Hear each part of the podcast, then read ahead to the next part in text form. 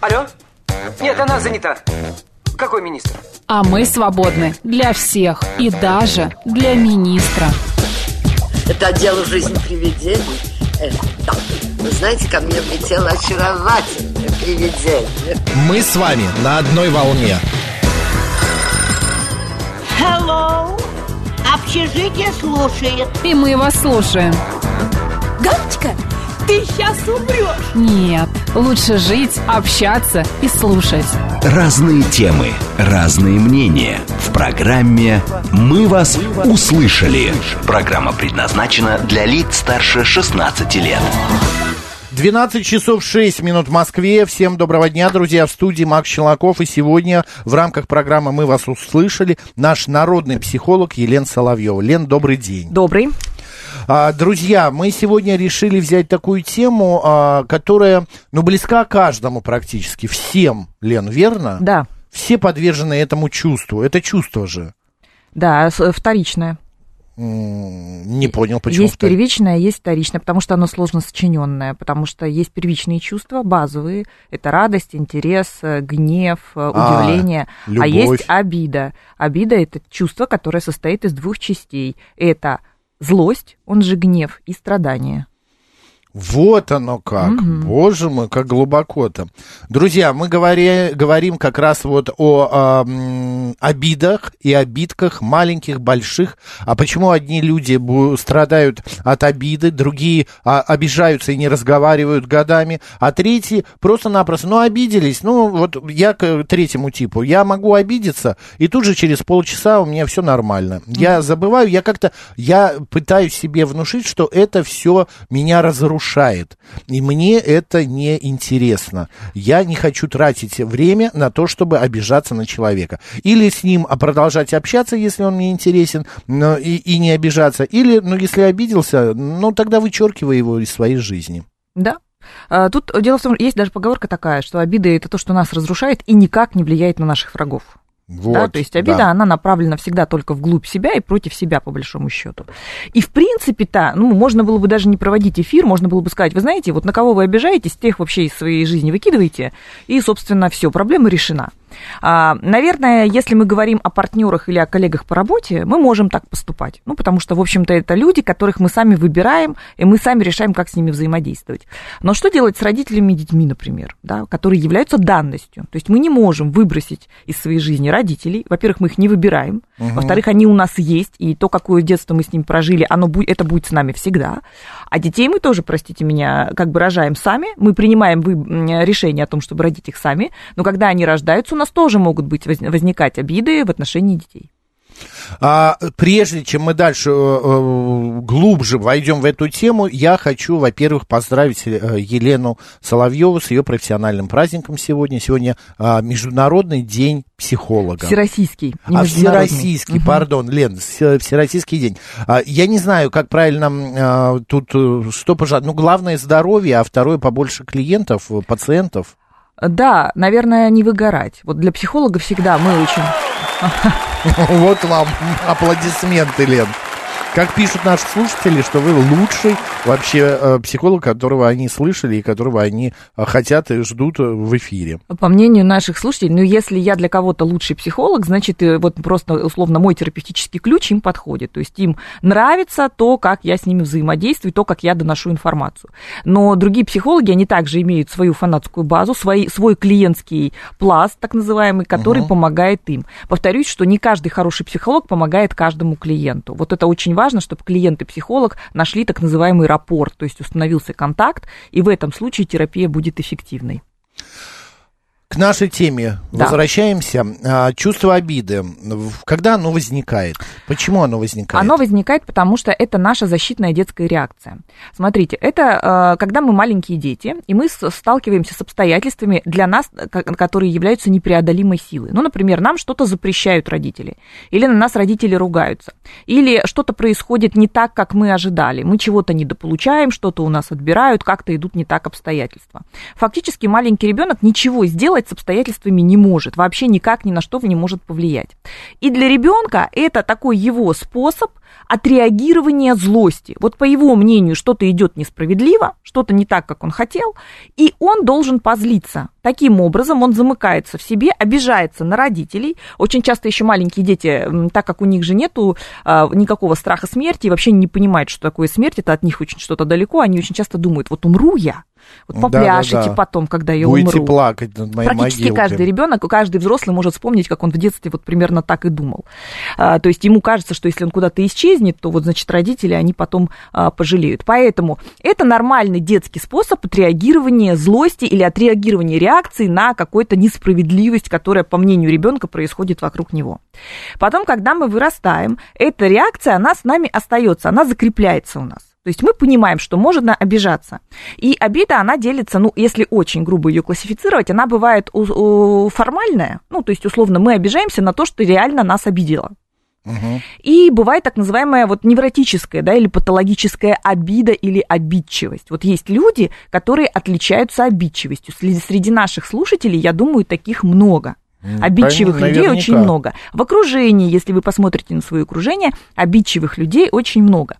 Если возникнет вопрос, а почему одни люди, э, скажем так, имеют низкий индекс обидчивости, да, то есть обижаются только на какой-то факт, ну вот что-то, кто-то им действительно обидное сказал, и они могут на это обидеться, потому что, повторюсь, что такое обида, еще раз озвучу, это злость плюс страдание. То есть мы сначала испытываем гнев, злимся, а потом у нас добавляется, мы начинаем страдать. Ну, потому что обида это всегда про жертву. Мы всегда выпадаем в состояние жертв. И получается, одни люди меньше обижаются, а другие люди обладают даже патологической какой-то обидчивостью, то есть у них это обида как способ взаимодействия.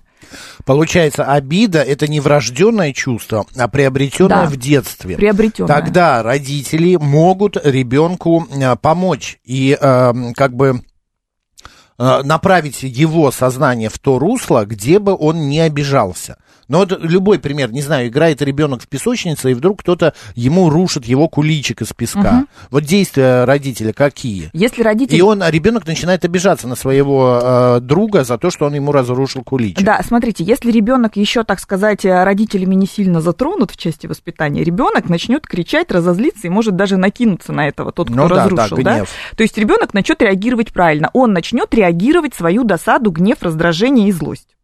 В этот момент родитель обычно подходит и говорит, ты чего, Миша? Нельзя из-за такой ерунды э, драться с мальчиками или драться, не дай бог, с девочками. То есть родитель в этот момент запрещает ребенку отреагировать свою злость. У ребенка не, не остается выбора. Он вынужден эту злость в себе закрыть, законтейнировать и начать проживать обиду. То есть А обида... как мы помним, это делать плохо. Да. Поэтому, если вы хотите, чтобы ваш ребенок меньше обижался, учите его выражать свою злость сразу. То есть ему что-то не нравится, ребенок должен либо отреагировать, если он очень маленький, то есть закричать и как-то продемонстрировать свою злость. Либо потом, когда он постарше, у него уже появляется сознание, он должен сказать, а мне не нравится, что ты ломаешь мои песочные замки. А мне не нравится, что ты у меня забираешь игрушки. Перестань это делать. Это мое. То есть научить ребенка проговаривать свое недовольство. Но мне кажется, и после этого переключить внимание на что-то другое. Отвлечь его от этого куличика, от этого а, второго ребенка. Построить который- новый, да, предложить, построить предложить, новый, построить. еще лучше, да. А, а вот это вот чувство обиды, если а, в детстве оно к нам приходит, то получается мы как бы его понимаем, мы его э, воспринимаем, и мы дальше его несем. Оно с годами трансформируется во что-то, оно становится и более яркой, эта обида. С годами- Или она, как вот в детстве пришла к нам из-за этого куличика, мы обиделся на Вову, а, так и буду обижаться дальше по жизни. Нет, все-таки немножко сложнее механизм. Смотрите, с годами непрожитые обиды и вообще накопленные обиды, они превращаются в психосоматические заболевания.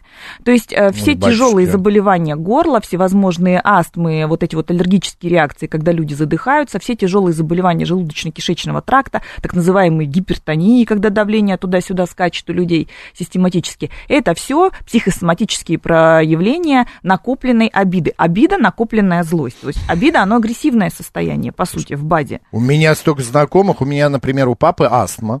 А, кто, у кого-то есть больной желудок, у меня давление. Это мы все где-то в детстве или в юности на кого-то обиделись. Когда мы сих пор- обижаемся в детстве или в юности, бог бы с ним, да, то есть вот если бы мы только проживали так эмоции, как нам, а, в общем-то, диктует наше физиологическое, психологическое такое животное состояние, то все было бы в норме. Но мы входим в воспитательный процесс, а воспитательный процесс, он, в общем-то, запрещает реагировать злость, отреагировать злость, он порицает любые проявления злости и агрессии. Нам нельзя кричать, нам нельзя драться, нам нельзя выражать свой негатив. И, соответственно, мы со временем обучаемся постоянно зажимать, зажимать, зажимать. И единственный способ позлиться – это обида. Потом что мы делаем? Мы еще смотрим на наших родителей. А родители, они, в общем-то, не церемонятся с демонстрациями обид друг на друга. Например, мама с папой, да, обижаются, не разговаривают, ходят, там, ругаются, э, замалчивают обиды и так далее. Потом демонстрируют, манипуляционные схемы используются. Вот я сейчас а, обиду свою продемонстрирую, чтобы ты испытал чувство вины и что-то для меня как бы сделал. Э, Дети этому обучаются. Плюс ко всему бывает, что в роду существуют патологически обидчивые люди. Какая-нибудь бабушка обидчивая, которая там вечно всю семью, вот там семья многочисленная, и все она своими обидами держит, э, там, не знаю, в страхе. Или какая-нибудь одна из сестер, которая вечно на всех обижается. И все это дети смотрят, они э, обучаются. Потом они еще попадают в социум школы, где тоже могут, в общем-то, обиду даже поощрять. То есть зажал ты в себе обиду, промолчал, не среагировал, никому ничего не высказал, ты молодец, ты типа сохранил дисциплину. Дети этому обучаются. И когда приходим во взрослое состояние, уже накапливается такой невротическая такая обида. То есть мы уже через обиду, мы уже знаем, как вторичную выгоду от обиды получить. Мы уже очень любим болтаться в жертве, мы очень любим раздувать в себе эту жертву. Мы уже испытываем Что такое удовольствие. болтаться в жертве? Смотрите, Это как, а- принять позу жертвы, позицию жертвы и в ней э, наслаждаться Да, я расшифрую. Болтаться в состоянии жертвы. Смотрите, жертва – это состояние фантазийное, исключительно фантазийное. Вот если вас на самом деле сейчас никто не мучает физиологически и эмоционально, то есть нет с вами рядом насильника и агрессора, который всячески делает вам плохо, нет такого. То есть вы находитесь просто в каких-то дискомфортных обстоятельствах, что-то происходит не так, как вы хотите. То состояние жертвы, оно надумывается, фантазируется. Это разбирал Зачем? Фрейд. Психика так работает.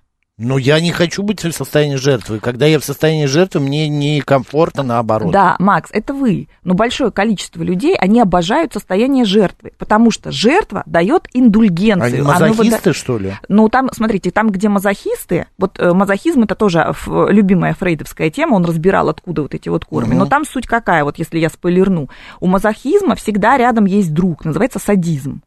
То есть Ну, тот понятно. человек, который испытывает удовольствие от причинения страдания себе, он всегда испытывает удовольствие от причинения страдания другому. Люди, которые любят обижаться и находиться в обидах долго сами, они обожают слово месть. Они обожают мстить другим. Почему? Потому что обида дает разрешение отомстить.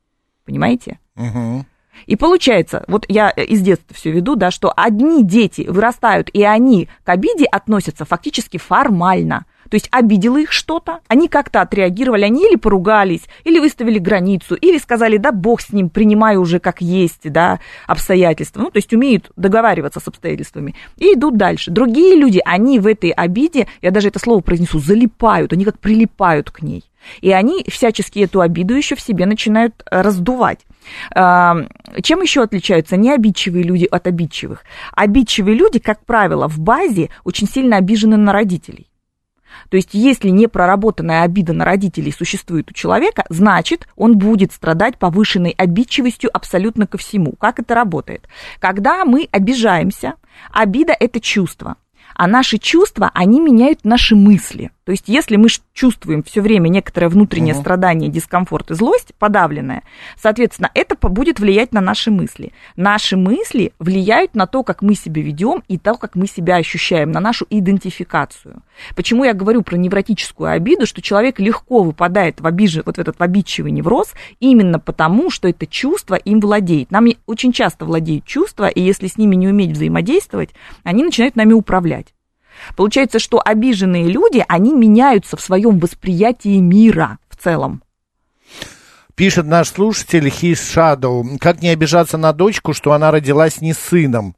Господи. Понимаю, что зависит от хромосом отца, но все же. О, боже, это вообще, честно говоря, Это проблема да. не в дочке, это проблема в вас. Если вы, при- понимаете, мы э, для того, чтобы пестовать в себе свою обиду, можем придумать повод в себе. Ну, например, родилась не дочка, а сын. Вместо того, чтобы порадоваться, что это прекрасный ребенок и так, э, в общем-то, дано, раз так случилось, значит, так надо, а, мы придумаем повод для обиды на это. Потому что мы предполагали, смотрите, мы, мужчина, это же мужчина пишет, Да. Мужчина Ну, насколько я понимаю, предполагал, мужчина предполагал, что должен родиться сын. Кому должен? Простите, должен кому родиться? Ну, типа ему. Да, то есть представьте, отцу. какие представления существуют о жизни, что вот он может... В принципе, а, есть же люди, которые обижены на Бога, обижены на весь белый свет, обижены на Вселенную, обижены на какую-то такую мировую несправедливость. Поэтому тут, в общем-то, как не обижаться? Работайте с собой. То есть это проблема уже в вас. Бедная эта девочка, которая живет с папой, который обижен на нее заранее, кажется, что родилась дочь. Этот хиш-шадоу со временем поменяет свою точку зрения, потому что для папы дочь всегда ближе. Ну, как бы говорят, дочка для папы, сын для мамы. Если только это будет не тот случай, когда приходят э, девочки в терапию и говорят, папа очень хотел, чтобы родился мальчик, поэтому меня воспитывали как мальчика. Ну, да. Мне покуп... Меня одевали как мальчика, меня водили на футбол, меня Пацанка водили на, ру- на рыбалку, то есть всячески женскую идентификацию как бы из девочки стирали. Такое спартанское воспитание практиковали, девочки не плачут, подзатыльник, пойдем с тобой в гараж, там будешь мне ключ подавать тяжелый. То есть э, стиралась женская идентификация. Потом эти девочки, когда вырастают, они впадают в тяжелейшую внутреннюю, э, внутренний конфликт, потому что родились они девочками, да, и у них также была мама, и они видят вокруг себя девочек. Они не могут при этом устроить свою личную жизнь, потому что она вынуждена, каких мужчин она вынуждена выбирать? Похожих на девочек тогда, ну раз она похожа на мальчика. Ну да. А ее это не устраивает. Получается сильный внутренний конфликт, который ведет к абсолютному несчастью. Диссонанс такой. А, э, Лен, у меня такой э, момент, я не совсем понял. А зачем тогда люди обижаются? Э, Слово «зачем» вообще нельзя употреблять. Оно вообще здесь неуместно. Вот зачем и почему в случае обиды мы не употребляем. Мы просто обижаемся. Потому Нет, что... ну как, ну есть же какая-то, я не знаю, выгода от этого, какое-то Это, удовольствие э, человек если, получает. Давайте, если это мы говорим про детство, то это наш способ реагировать злость. Вот если мы про детство. Когда мы вырастаем, два варианта. Либо это защитная реакция, то есть мы так себя защищаем обидой, либо это уже способ манипуляции. То есть привычная схема реагирования для достижения чего-то. А что мы можем достичь благодаря обиде? Ну, мы обиделись на человека, мы с ним не разговариваем. А, когда покупаются шубы, новые сапоги Да, и не только. А когда, например, мама говорит, вот если ты придешь сегодня поздно домой, ты мне не дочь. Господи. Или попробуй только, или там а, женщина говорит своему а, мужчине, если будешь с бывшей общаться, так и знай, так и знай, я этого не перенесу. И типа она обижается. Конечно, она обидится. Одним словом, мы обижаемся для того, чтобы манипулировать. Воздействовать на Один э, повод или есть еще какое-то развитие? Ну, смотрите, мы можем манипулировать окружением, мы можем и внутри себя впадать. Э, Когда, когда я говорю о жертве, что такое жертва? Жертва – это то, что находится всегда в треугольнике. Жертва – спасатель, преследователь. Жертва, спасатель, преследователь. Это называется треугольник Карпмана. Все про него знают, говорили уже, там не переговорили.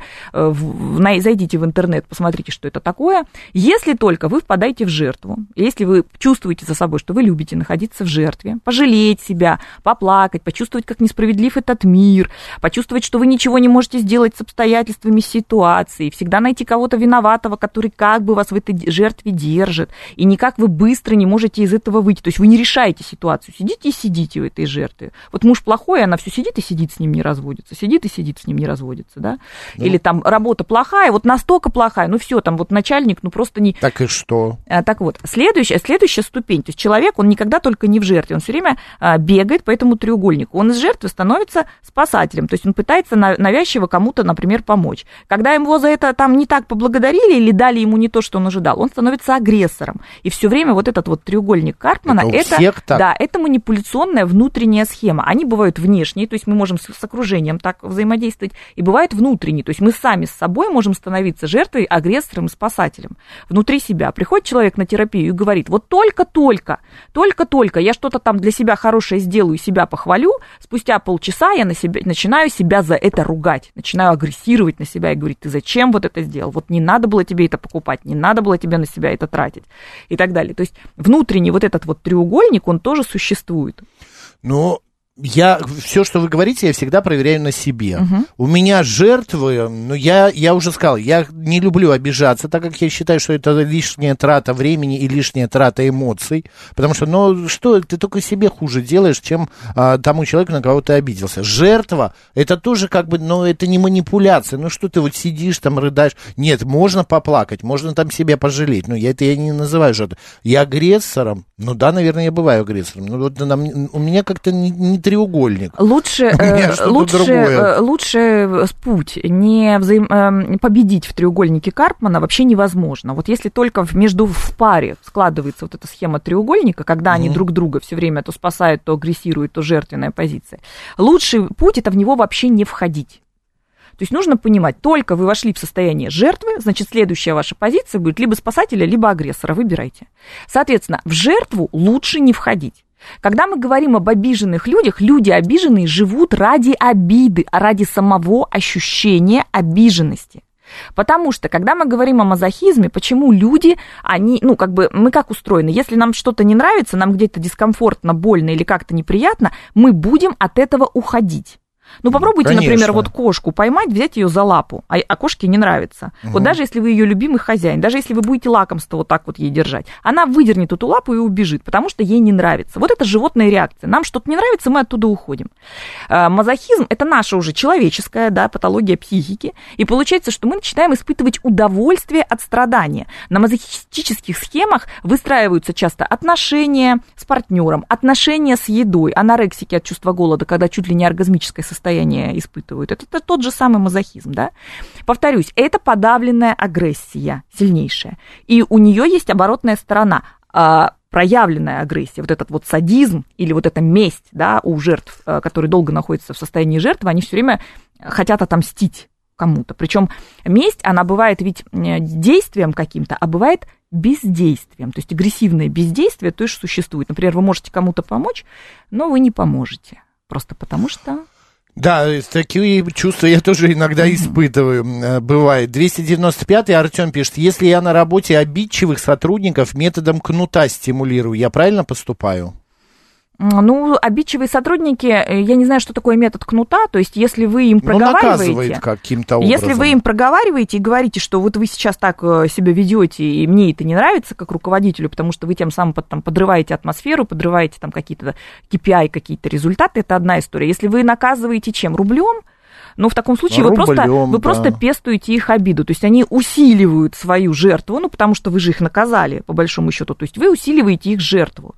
Соответственно, для того, чтобы они в этой жертве не находились, им просто нужно дать понять, что на самом деле ты можешь повлиять на ту ситуацию, которая существует. То есть выйди из жертвы, войди во взрослое состояние. Чем отличается детский возраст от взрослого? Вот в детском возрасте мы, правда, часто находимся в ситуациях, в которых мы ничего не можем поменять. Ну, правда, потому что ну мы да, дети. мы не знаем, мы От не нас знаем, как мало это сделать. что зависит. Да, да. Во взрослом возрасте от нас зависит практически все. То есть наша ответственность решает то, как у нас происходит здесь или здесь. А это хорошо, когда человек не обидчивый. Ну, это, есть понятие тяжелый характер и легкий характер. Вот необидчивый человек это человек с легким характером. Но опять же, это не значит, что он очень удобный, потому что человек, вот э, смотрите, сейчас вы можете на себе м, Проверить проверить, да. То есть, когда вас что-то не устраивает, едете вы в машине, а там кто-то курит, вы же скажете, слушай, не кури, мне неприятно, и мне я не люблю. Ну, ез- окно можно открыть, два окна можно А, открыть. вот. Я понимаю человека, мы, если едем долго, чтобы не терять время, останавливаться, Вот. но пусть покурит. Я вот, проветрю. остановился, покурил, другой разговор. Если вы едете в машине, в такси, а там музыка громко у таксиста играет, вы попросите? Ну, я попрошу, если это будет Да. мне дискомфортно мешать. То есть вы озвучите свой дискомфорт. Вот Да. все, что то, что вас обижает, то, что вас притесняет и причиняет вам какой-то дискомфорт, неудобство, боль, а, странные внутренние ощущения, вы их озвучите сразу. Это что говорит, что у меня Это какой говорит о том, легкий? что вы, это у вас легкий характер, но вы неудобный человек при этом. То есть, ну, характер у вас легкий, потому что вы не обидитесь. Ну, Я неудобный характер, Да. хотя бы это меня успокаивает. Елена Соловьева сегодня наш народный психолог, друзья. Говорим мы об обидах и обидках, о том, э, как бороться и нужно ли вообще бороться с этими обидами. Мы выясним сразу же после новостей на радио «Говорит Москва».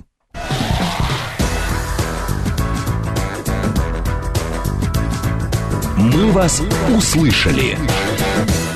12.36 в Москве, друзья. Всем еще раз доброго дня. В студии Макс Челноков. И сегодня наш народный психолог Елена Соловьева. Лен, добрый день. Добрый.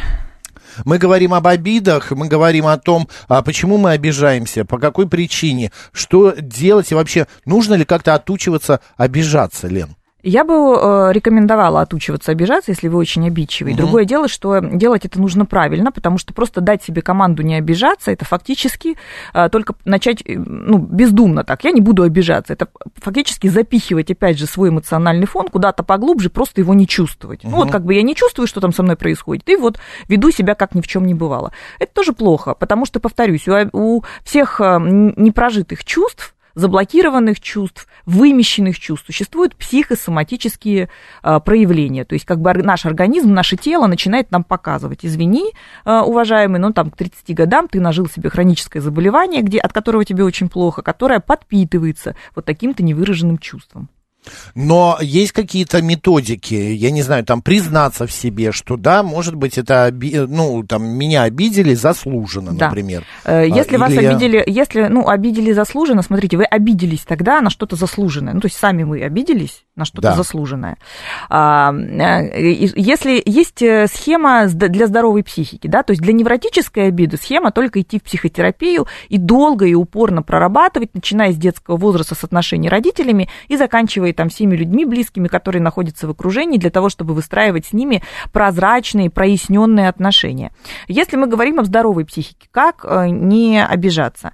Первое, э, как я уже сказала, вербализовать. Вот все, что вам не нравится, вербализовать сразу. Не надо носить в себе длительное время обиду на партнера, потому что он э, бросает носки под диван и сам не замечает, что их нужно убрать. Да? Мгм. Или там, я не знаю, мама звонит очень часто и никак не может понять, что вам надо звонить пореже, потому что вы уже занятой человек э, и, в общем-то, не можете по три раза в день брать трубку и выслушивать, как у нее там что происходит там в обыденной там рассада, как у нее растет, еще что-то. То есть нужно говорить сразу находить слова и объяснять, мне так некомфортно, мне это неприятно, вот это меня вообще обижает, когда ты меня так называешь, мне не нравится, что ты приходишь там по пятницам в 2 часа ночи, я начинаю беспокоиться, пожалуйста, давай договоримся, что ты будешь приходить раньше. А, Это первое, говорить. А, Значит, здорово, если э, оппонент услышал, партнер, ну, партнер или близкий человек, или не близкий человек, услышал и, в общем-то, скорректировал свое поведение. Все. А, если так не случилось, например, договариваетесь вы со своим партнером, что он не будет разбрасывать везде свои носки. Он говорит, да, не буду, и все равно разбрасывает. Здесь э, э, получается, что вы должны либо принять, что он всегда будет разбрасывать. Всегда. То есть вы принимаете его вот Ну, таким, понятно, с его да. несовершенством. Либо второе непопулярное решение. Вы говорите, не, ну мне разбрасывающий наш мужик не нужен, или там жена, которая не умеет готовить борщ, она мне не нужна, поэтому я ухожу. Вот такое непопулярное решение. Если вы не готовы уходить, вы понимаете, что борщ и носки, или там как- какие-то другие ситуации, да, там взаимодействие, например, она не любит мою маму, он не любит моего папу, не настолько важны, чтобы расставаться, тогда просто принимайте. Принимайте, вот это такой человек, да, он несовершенен, но я все равно его люблю, я все равно буду с ним. Это все равно мой ребенок, он ведет себя не так, как я хотел бы, это все равно мой ребенок, я буду с ним взаимодействовать и воспитывать его, несмотря ни на что. Есть такое понятие, и фраза даже есть. а, сама э, придумала, сама поверила. Некоторые люди обижаются на ни на что, на пустоту. Вот ни с того ни с сего раз он и обиделся Ну, так человек. это же человек, Это- который не может жить уже без этого состояния. Я повторюсь, это уже настолько привычное для него а, а, метод реагирования, что он начинает его искать. То есть вот как, э, и повторюсь, жертва везде ищет агрессора, потенциальная жертва, человек, который воспитан в жертвенной позиции, он всегда будет искать агрессора. Соответственно, так и э, а, человек, который любит обижаться, он везде будет искать повод для обиды. Вот сегодня э, снег пошел, все, не та погода. В магазин а, зашел, о, колбаса лежит заветренная, обижусь на этот магазин, э, продавщица не так на меня посмотрела, ходить туда больше не буду. Понимаете, о чем я говорю? Это способ Да. взаимодействия миром становится. Третье, вот я сказала, первое, это озвучить, что не нравится. Второе, это либо принять, либо выйти из ситуации. Ну, потому что, например, если вы не можете принять вот этого коллегу, и вы можете от него отсесть, в другой кабинет. Сделайте это, выйдите из этой ситуации. Можете не общаться с каким-то человеком, с каким-то другом, с которым вам неприятно, и он никак не хочет понять, что с вами так не надо разговаривать. Ну, перестаньте общаться с ним на какое-то время, то есть уберите его от себя, выйдите из этой ситуации. Третье, научиться быть счастливым в несовершенстве. Ну, то есть, да, что-то идет не так, как мы рассчитывали, что-то складывается не в нашу пользу. Но это не означает, что мы должны выпадать в эту жертву. Вот жертва это хуже, чем научиться адаптироваться к тому, что мир несовершенен. И здесь очень важно еще помнить, когда мы говорим об обидах, то обида возникает всегда на месте нашей чувствительной части. Окружению очень часто очень часто окружению вообще не надо нас обижать. Они либо просто бездумно бросаются какими-то ситуациями и словами, либо они вообще, ну, настолько условно замордованы своими, замучены своей Заботами. жизнью, да, что им вообще вот все равно, они уже эмоционально глухие. И поэтому, да, они могут обижать своими действиями, бездействиями, какими-то ремарками, поступками, некрасивыми поступками. Но, по сути, это про них, это не про нас. Очень редко, когда человек берет и хочет обидеть прицельно. Это, угу. это очень редко бывает. И такое мы, как правило, считываем и можем сразу поставить границу и сказать, так, а не надо, я сейчас буду защищаться, не надо меня обижать. И получается, что нужно понимать, когда мы обижаемся, мы реагируем нашей чувствительной, нашей травматичной частью. Потому что, например, смотрите, если а, какая-нибудь сейчас женщина или кто-нибудь возьмет сейчас в чате напишет, ой, вот эта вот Елена, какая же она все-таки неприятная, страшная бабища. И вот если только у меня взаимодействие с моей внешностью как какие-то да. странные, чувствительные, я ведь могу обидеться, а могу обидеться на этого человека, с которым у меня даже нет никаких отношений. А потом еще могу это спроецировать на всю радиостанцию и сказать, я вообще больше сюда ездить не буду, меня тут обижают. А вот зачем эти люди так поступают? Они получают от этого удовольствие? Они выбрасывают, а, во-первых, они выбрасывают так свою агрессию. Во-вторых, они реагируют на свои собственные триггеры. Ведь кто реагирует на внешность других людей? Те люди, которые очень сильно озабочены, либо заблокированы, либо явно озабочены своей внешностью. Пишет Елена нам э, в чат, как вы сказали, в телеграм-канал наш. Добрый день, подскажите, сын получает двойку, у меня обида. Ну как так? Потом ору на него, потом предлагаю помощь. Это он треугольник, обида, агрессия, помощь? Ну, конечно, вот он, пожалуйста, вот все описано. Получается, когда сын получает двойку, вы на него первое, что начинаете делать, злиться. Но вы эту злость не отслеживаете. Посмотрите, как у нас работает. Мы начинаем, мы сразу считываем обиду, мы четко понимаем, мы обижаемся. А то, что злость, ой, вернее, обида состоит из злости, и страдания, про это мы уже не думаем. Получается, что когда сын приносит двойку, первая реакция мамы – это злость, она злится она злится на то, что сын пришел с двойкой, потому что там, например, учили, потому что она опасается, что он ну, плохо школу закончит, что это выльется в какие-нибудь затраты на репетиторов. Я не знаю, на что там злость, да, почему угу. именно двойка вызывает злость. Потому что она ему говорила, говорила, Она вкладывала в него наверняка, да. учили, И, соответственно, а по логике маме принес. отреагировать-то нужно свою собственную злость, но не на сыне, да, то есть не на сыне ее вымещать, потому что когда родитель начинает на сыне вымещать свои эмоции, что он делает? Он только самоутверждается за счет слабого в этом случае. То есть ребенка-то родитель всегда за, подавит, подавление произойдет. Но только это неправильно, потому что родитель это тот человек, который поддерживает по большому счету. По поводу обиды на родителей, давайте вот э, э немного поговорим. А, из-за чего она возникает и как ее убрать из себя? А, из-за того, что, во-первых, многие родители на самом деле и заслуживают обиды, потому что были, мягко говоря, несовершенными родителями. И тут, получается, есть два варианта. Первое, это у обиды, э, важно, смотри, помните, вы в самом начале передачи сказали обиды и обидки. Угу. Обиды и обидки. Это что означает? Это значит, что у обиды существует некая глубина существует некий коэффициент вот этого гнева и страдания. Поэтому можно обидеться, если мы возьмем шкалу, например, от 0 до 10, можно обидеться на единицу или на троечку, а можно на десятку или даже на 11. Понимаете, вот зашкаливающая обида.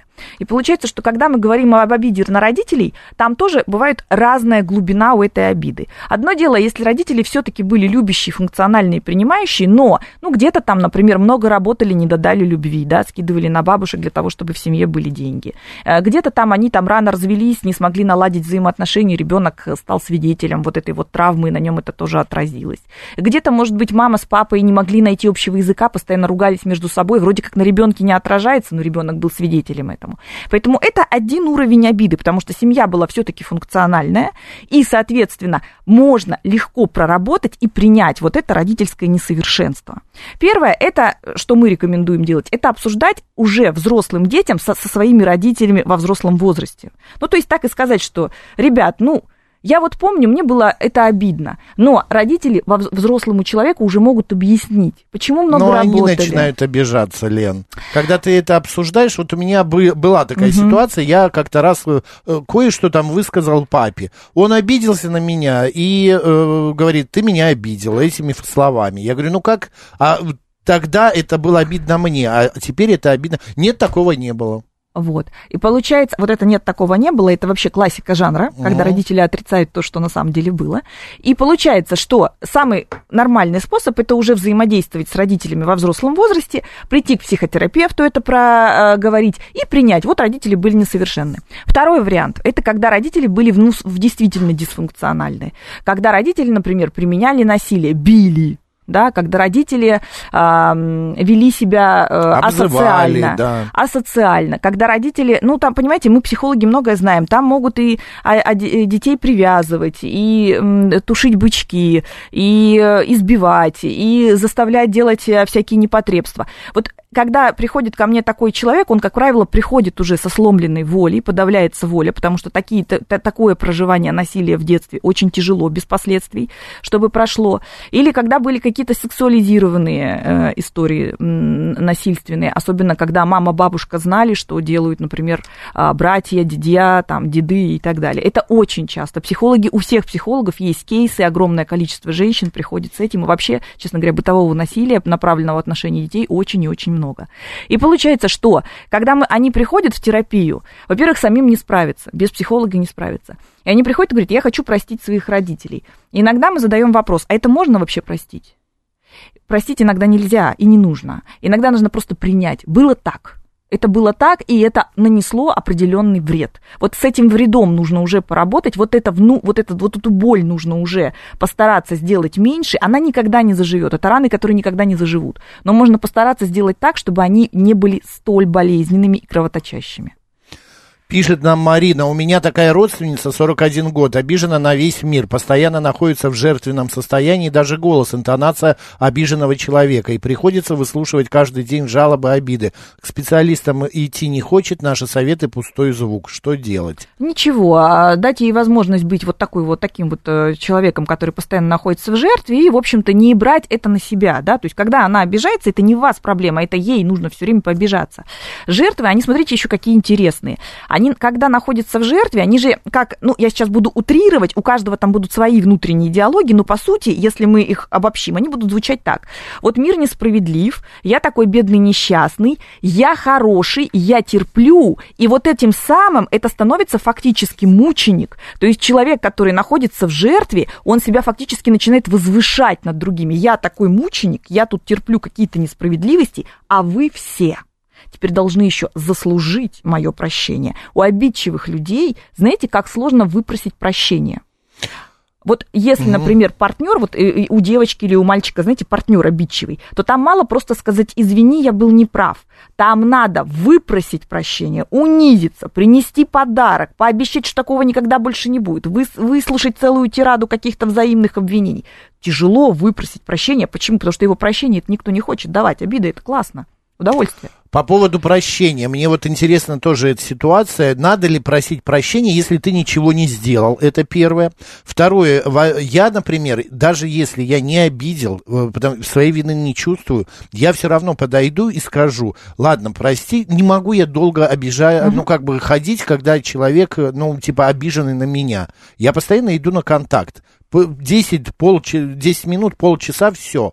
Я все это в себе погашу, я все это в себе как бы успокою и подойду. Мне проще дальше. Какое количество людей, которые не разговаривают месяцами, годами, неделями, вы сейчас не представляете себе. Они вообще вас не понимают, как это можно через полчаса подойти, да еще и самому заговорить. Это ж надо неделями, месяцами обижаться, молчать, игнорировать, банить, не реагировать даже в острых ситуациях, когда нужна там помощь или поддержка или какая-то информация, а потом только еще допустить, чтобы ты простил и начал с этим Почему? человеком разговаривать. Травма работает, невротическая травма работает у человека. Опять же, из детства Конечно, такое, такое всегда из детства. подходить, э, просить прощения полезно для психики и, и моей, и другого В том человека. случае, понимаете, вот первое, что полезно делать, опять же, для здоровой психики, это всегда прояснять. А может, я и правда обидел? То есть, а на что ты обиделся? Ну, например. И если я вам говорю, Макс, а на что, на что ты обиделся? А ты говоришь, Лен, ну ты зашла и не поздоровалась со мной, прошла вот так вот мимо меня. И я скажу, слушай, я шла в этот момент, у меня в наушнике кто-то мне что-то говорил, и я так сосредоточилась, что я не сказала здравствуй, извини. Вот мы прояснили ситуацию, обида ушла, и я поняла, что я действительно поступила не очень корректно, не поздоровавшись, да, не, не посмотрев в глаза и не увидев человека. А если, я говорю, Макс, а ты на что обиделся? Ну, знаешь, э, вчера, вот вчера сидели, вот там ели, а меня не позвали. Макс, ну так пришел бы, сел с нами вместе, ел э, там где-нибудь Ну, в столовой опять, сама в кафе. придумала, сама обиделась. Ну, вы да. меня не позвали, я не пришел. Поэтому, извините, я теперь с вами не разговариваю. Меня, наверное, обсуждали, сидели, да. Тут я, конечно же, ну, прощения просить не буду, скажу, Макс, ну, ладно, окей, тебе надо пообижаться, пообижайся, потом приходи. Сегодня мы там едим, там, с часу до двух, ты приходи. То есть примерно так. Но э, подойти и сказать, прости, пожалуйста, э, давай не будем ругаться, это, ну, для меня это э, как-то, господи, не успокоение, а слово. Для меня это становится легче, вот, для меня это легче, Я для не- моей психики Вот я сейчас не легче. могу дать такую, знаете, рекомендацию универсальную, потому что ситуационно, в некоторых случаях, да, надо подойти. Ну, представьте, вы, например, находитесь во взаимодействии с человеком, который патологически обидчив, и вы к нему подходите и говорите, прости меня, пожалуйста, что я тут на тебя не посмотрел, а тут ты меня прости, пожалуйста, за то, что я не, при- не- не быстро тебе ответил на сообщение, а тут ты меня, пожалуйста, прости за то, что я тебя не прикрыл на совещании, а тут ты меня прости, и ты, получается, целый день такой просишь прощения, или там неделю. Такой вот Короче, это надо знать непонятно, себе непонятно тоже. за что ты уже извиняешься. И простите меня, помещать себя тоже вот в это состояние постоянной какой-то терпеливости такой напыщенной, это тоже вредно, это тоже некоторое подавление себя. Можно сказать, да, да в конце концов, может, хватит уже обижаться. А, наш слушатель написал один, я уже не найду это сообщение, что он говорит, в жизнь, а вот, а если совсем перестал обижаться и не реагирую на обижающих на, а, на меня людей, э, это плохо, что с этим делать? Вот Это неплохо, это абсолютно неплохо, потому что на самом деле, когда разбираешься в том, что такое обида, действительно долго обижаться становится тяжело. Чем более крепче психика, чем более мы выносливы к внешним каким-то негативным проявлениям, тем сложнее нам долго находиться в состоянии обиды. Потому что, повторяю, в обиде есть элемент страдания. А нормальному человеку страдать вообще не хочется. Страдать хочется только людям, у которых уже есть некоторые отклонения. То есть они в этом страдании получают какое-то удовольствие. Обычный человек, он скажет, а я буду, зачем я буду обижаться? Не буду я обижаться, я пойду там или извинюсь, или, ну, не хочет он со мной общаться, ну, не буду, с другим буду общаться. Лена, а есть какое-то отклонение, если тебя, вот я сейчас опять же сижу, думаю, у меня не было в жизни таких людей, которые бы меня просто вот, ну, как-то страшно сильно обидели, чтобы я прекратил общение с ними, чтобы я как-то, а, они ушли из моей жизни. Это нормально? Таких людей, может быть, у меня что-то с психикой не то? Здесь, э, смотрите, когда мы говорим о вот такой тяжелой обиде, ну, например, серьезное предательство, знаете, когда женщина живет с мужчиной, а потом узнает, вот он ей все время там а, а, а, объяснял, что он ее любит безумно и всячески демонстрировал ей свое расположение, а потом выясняется, что у него другая семья, другие отношения, и это такое настоящее предательство, когда его, она его несколько раз спрашивала, все у нас хорошо, точно там вот ну, все нормально, он, да-да-да, ты моя единственная, ты мне нужна, а на самом деле у него таких и не одна которая единственная нужна. Вот это такое тяжелое предательство. Конечно же, в момент, когда ты это проживаешь, и еще в течение года, наверное, эта обида будет, ну, болеть. Она будет болеть внутри. Потому что, ну, во-первых, я не понимаю, зачем такое прощать. Пр- Правда, ну потому что человек повел себя плохо. Во-вторых, э, это можно просто принять. Вот он такой, ошиблась ошиблась. Принять э, все, весь опыт, да, который, который ты прожила. И если ты уже можешь пойти в другие отношения и выстроить другие отношения, то, скорее всего, тебе станет все равно. Мы очень ярко обижаемся обычно на тех людей, с которыми у нас значимые взаимоотношения. На, на тех Получается, людей... рев- обида равно ревность. Да, ревность и обида очень похожи. Высоко Они рядом идут. рядом. Это практически одни и те же механизмы реагирования, а, и по, по- по эмоциональному составу они схожи. Там тоже есть вот этот страх, и тоже есть гневливость, и тоже есть элемент страдания в ревности, то есть это еще более сложно сочиненное чувство. И получается, что а, очень обидчивые люди очень ревнивы обычно. Шеф-командор, почитаем еще пять минут, что пишут наши слушатели. Вот у меня ситуация, с отцом не общаюсь 13 лет, обидел очень больно. Я долго работал над собой и в итоге принял. Мать дала тоже э, э, неслад, несладкое детство и юность. Сейчас с инвалид, в инвалидном состоянии. Принял и убрал на самое дно сундука с обидами. Но папа э, с детства в голове будет всегда. Могу не разговаривать с людьми годами, так комфортнее.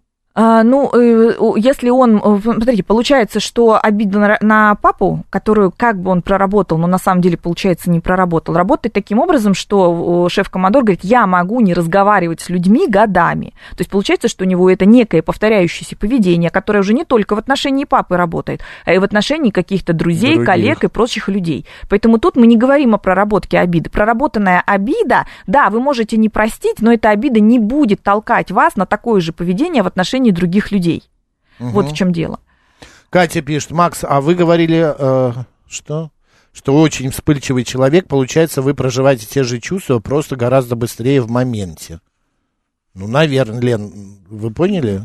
Но э, девушка имела в виду, что Я вы понял. очень э, как бы эмоционально, такой Эмоционально заряженный, быстрее. поэтому вы быстро реагируете. Другими словами, ваш эмоциональный интеллект гораздо более развит. Вы быстро считываете чувства, быстро их определяете и умеете их отреагировать. Другие люди часто не наделены такими навыками, к сожалению, и иногда они просто не могут считать, а что они сейчас чувствуют. Вот им плохо, а что, что в этом плохо? Вот приходит ко мне на консультацию, у меня вчера был такой клиент, он говорит, «М, я не нахожу себе места, мне плохо, я не понимаю, что мне делать. Я говорю, а что плохо, это что с вами происходит? Я не знаю, но места я себе не нахожу. То есть настолько все непонятно для него, вот внутренний мир, это, это как вот тарабарский язык, он не понимает, что там происходит. И получается, маленькими шажочками психолог начинает распутывать, а что за эмоция вызывает вот такой вот дискомфорт.